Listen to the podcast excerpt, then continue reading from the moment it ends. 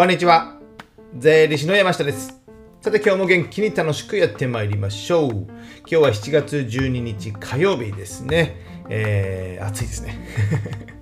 もうプールね、えープール開きもやったので、早くプールに行きたいなという今日この頃なんですけども、今日はですね、えー今週からね、始まっている、始まっているって勝手にやってるんですけども、えーフリーランス特集ということでね、フリーランスのライフハック、仕事ハック的なものをね、えー細かなものを僕がご紹介するんですけども、今日はね、時給を気にするということでね、ここ大事ですよ。ここ大事。時給ですよ。あなたの時給いくらですか？ということでね、時給、意外とね、このね、時給を気にしてない、あの、売上と時間の関係、これがね、結構大事ですので、ぜひね、えー聞いていただけたらなと思います。じゃあ早速中身に入っていきましょう。じゃあ時給って何ですかってことですね。まあ、ご存知ですよね。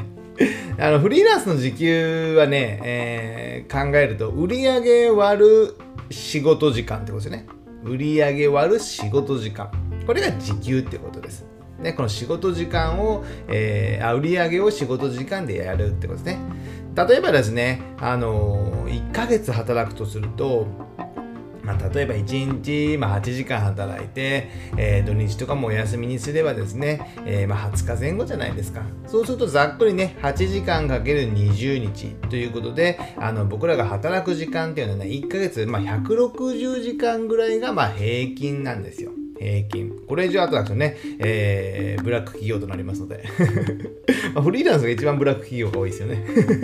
自分で自分の首を絞めているっていうことになってますので、えーまあ、あんまり働かないようにするってことですね。この160時間、じゃあね、えーどのようになるかっていうと、例えば時給1000円だったら、ね、時給、東京とか時給1000円超えてるのかな？最低時給ちょっとわかんないですけども、1000円だったら160時間をかけると、まあ、売上16万円になると。ね、これフリーランスですよ。給料じゃないですかね。じゃあ時給3000円で仕事をすれば160時間働くと、えーまあ、48万円になるとね。なかなか上がってきましたね。月48万円の売上収入があると、まあ、50万弱ぐらいですかね。であ例えばじゃあ、えー時給5000円だと160時間で80万円になる。まあまあありますね。年間にすると約1000万ぐらいですかね。で、まあ、時給1万円にすると160時間で160万になるね。まあまあこれぐらいになればね、だいぶ楽でしょうね。ということでですね、えー僕は何を言いたいかというと、この160時間働けないじゃないですか。わかります？えー別のホームページ作ったりとか営業したりとかね、えーブログ書いたりとかこういったねポッドキャストやったりとかねあと管理業務ね経理のことをやったりとか税理士さんとかの打ち合わせとかねあと移動時間とかもあったりしますよね。この移動時間も結構長いんですよ。あのね、えー電車乗って、えー30分移動でも往復1時間になるとねそうなるとその分時給に入ってます。時給、まあ、働く時間になってますので、えー時給をもらうようにもらえるかどうか分かりませんけどね。そうなりますので160時間働けないんですよ。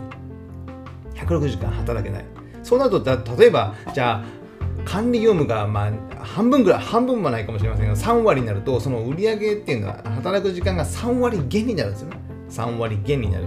そうするともう100時間ちょっとぐらいしか働けないんですよ。100時間ちょっと。で100時間で計算すると時給1000円だと10万円しかない。時給5000円だとようやく50万円の売り上げになるってことですよね。ですので、なかなかこの、えー時間を伸ばして、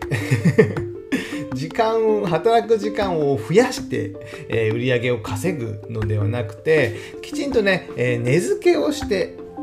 きちんとした値付けをして最低限ね、フリーランスであればね、まあ3000円はやっぱ絶対もらってほし。3000円からまあ頑張れば5000円ぐらいもらうみたいなイメージですね。それぐらいないとちょっと厳しいのかなと思ってます。えこれね、ここならとかね、僕もね、いろいろ単価とか見たりいろいろするんですけど、これ、まあ、副業でやられてるんだったらね、まあいいんですよ。本業で給料30万もらってますとかですね、働いて。で、それに副業で、プラスアルファで、えーお小遣い5万円ぐらい稼いでますだったらね、ああ、まあ嬉しいな、みたいになるじゃないですか。ただそこまでね、あんまり時給を気にしないっていうのもあるとは思うんですよね。でも、まあそこは本当は気にしたらいいんですよ。でも、えー、まあここならとかいろんなサイトで登録してで、フリーランスで仕事を受けてるとなるとこのね最低時給を下回ってる可能性がある 東京が1000円超えてたらですね時給1000円ぐらいで受けてたらそれ最低時給下回ってるじゃないですかなので、ちょっとそこは値付けはどうなのっていうのをね、もう一度ね、えー、しっかり確認する必要があるんですよ。ただ戦略上ね、ビジネスの戦略上で、まあフロントエンドとかバックエンドとか言って、まあセミナーとかやったらね、フロントエンドみたいな感じで、セミナーは、えー、1回 1000, 円とか3000円でね、えー、20人とか20人できたりしますよね。そういうフロントエンドの、えー、まあ、蒔絵みたいな みたいな商品であればですね、えー、時間の単価は安くてもいいかと思うんですよ。でもその後にきちんと商品を設計しておいて、その後にこの商品を売っていく、次のステップでね、え単価が高くなるような商品を売っていくっていうね、仕組みを作っていればいいんですけども、それをやらずにね、え、仕事の、仕事を受ける、作業とか業務を受けるだけで、え時給がね、最低時給を下回ってないか、これ結構ね、フリーランスあるある ですので、まあ、最初の頃はね、えー、自分が仕事を得ようとかね、いうことであれば、まあ、致し方ないかとは思うんですけども、ここの時給の部分をね、特に気にして、えー、まあ自分の作業効率を上げるっていうのでもいいんですよ。でもまあまあ限界もあるじゃないですか。限界ありますよね。ですので、えー、そこの最低時給になっていないのか、ここをね、今一度確認していただけたらなと思ってます。なのでフリーとかでやっていくのであれば3000から5000円ぐらいの単価で請求をする。それぐらいしかもう受けないぐらいにね、えー、やっていかないとなかなかね、えー、時間が残らない。お金も残らない形になりまして、まあ、新規のね、なんかやりたい事業で、まあ、単価を安めに受けるっていうのであればね、なんか、なんかね、えー、考えがあってであればいいんでしょうけども、むやみに仕事を取るだけで、たくさん取るだけで、え安く受ける。まあね、1000円でもいいかもしれませんけど、それをね、だいっぱいたくさん受けて、その仕事がね、えー、おろそかになって、次のリピートがないとかね、えー、次からは頼まれなくなる、継続もできなくなるっていうのであれば、意味がないじゃないですか。だったらちゃんと時給5000円で受けておいて、きちんと、えー、来年とか翌月とかもね、リピートしてもらう、次回もリピートしてもらうね、次の商品も買ってもらえるようなね、えー、仕事をした方がいいじゃないですか。ね。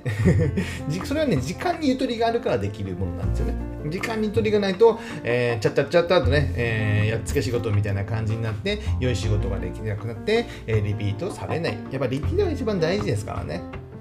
継続してもらうことが大事ですからね。ですからそうするとやっぱね、ある程度そのね、えー、きちんとした仕事をしないと、えー、リピートしてもらえないので、是非ね、その単価が安いからいいとかね、えー、そこね、まあ、安ければいいっていうのは、ちょっと日本人の観光が結構多くなっておりますので、ぜひね、そこのね、フリーランスで仕事を受ける場合は、ぜひね、依頼、えー、一度考えてみる。っていうのはね、えー、してください。してくださいっていうのはあれですけど、考えてみてはどうでしょうか。でね、最後ね、えー、まとめじゃないんですけど、目標としてはね、時給にしないってことです。時給にしない。時給でね、仕事を受けないってことです。ですね、僕も基本的に時給では受けてない。この前もなんかちょっとね、えー時間給でみたいな感じ言われたんですけど、時間給じゃないんですよね、僕らって。別に作業してる部分もありますけども、作業であれば別の人がやった方がいいですよね。僕じゃなくてもいいんですよね。ですので、僕は作業というよりは、そのお客さんが困っていることに対しての、えー、成果を、えー、成果を出すということで、成果を出せば、えー成果が、えー、予想以上のものであって、お金の価値よりも、えー、その成果を生んだ価値の方が高ければ別に僕は問題ないと。で、そこで折り合いがつかなければ、まあそこはね、えー、僕がダメだったと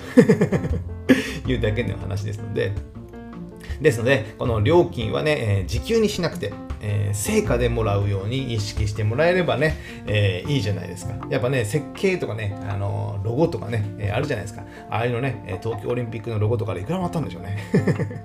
いくらかわかりませんけども、設計とかも、まあ形はありますけども、なかなかね、えー、誰が作ったっていうのもある、ブランドもありますけどね。やっぱありますけども、やっぱそれ以上の価値、あ、ここはいいホテルだとかね、いい自宅を設計してもらっていい自宅になったとかね、デザインがあった。そしたらね、それが100万、200万であってもね、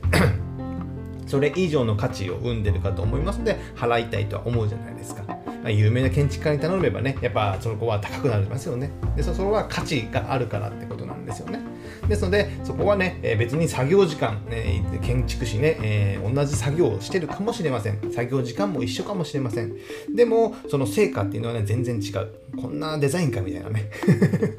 いうのもね、お客さんのいろいろね、えー、お客さんが依頼されてるのを見ながらね、見たらね、コンペで見ると、こんなんでこれお金取るんだな、みたいなのもありますよ。素人目で見ても分かりますよね。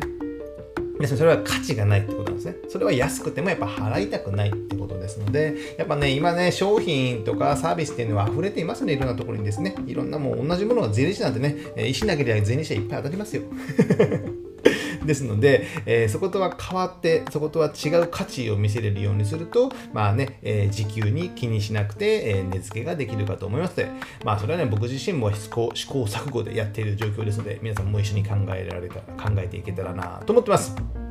じゃあ今日はですね、えー、何でしたっけ、えー、時給を気にするっていうね、テーマで解説しました。ですのでね、できるだけ働かずに 稼げる仕組み。これはいい意味ですよ。いい意味です。稼げる仕組み。それは自分の時間単価を上げるっていうことの意味でもありますので、ぜひ頑張っていっていけたらなと思います。じゃあ今日はこれぐらいにしたいと思います。ではまた次回お会いしましょう。さよなら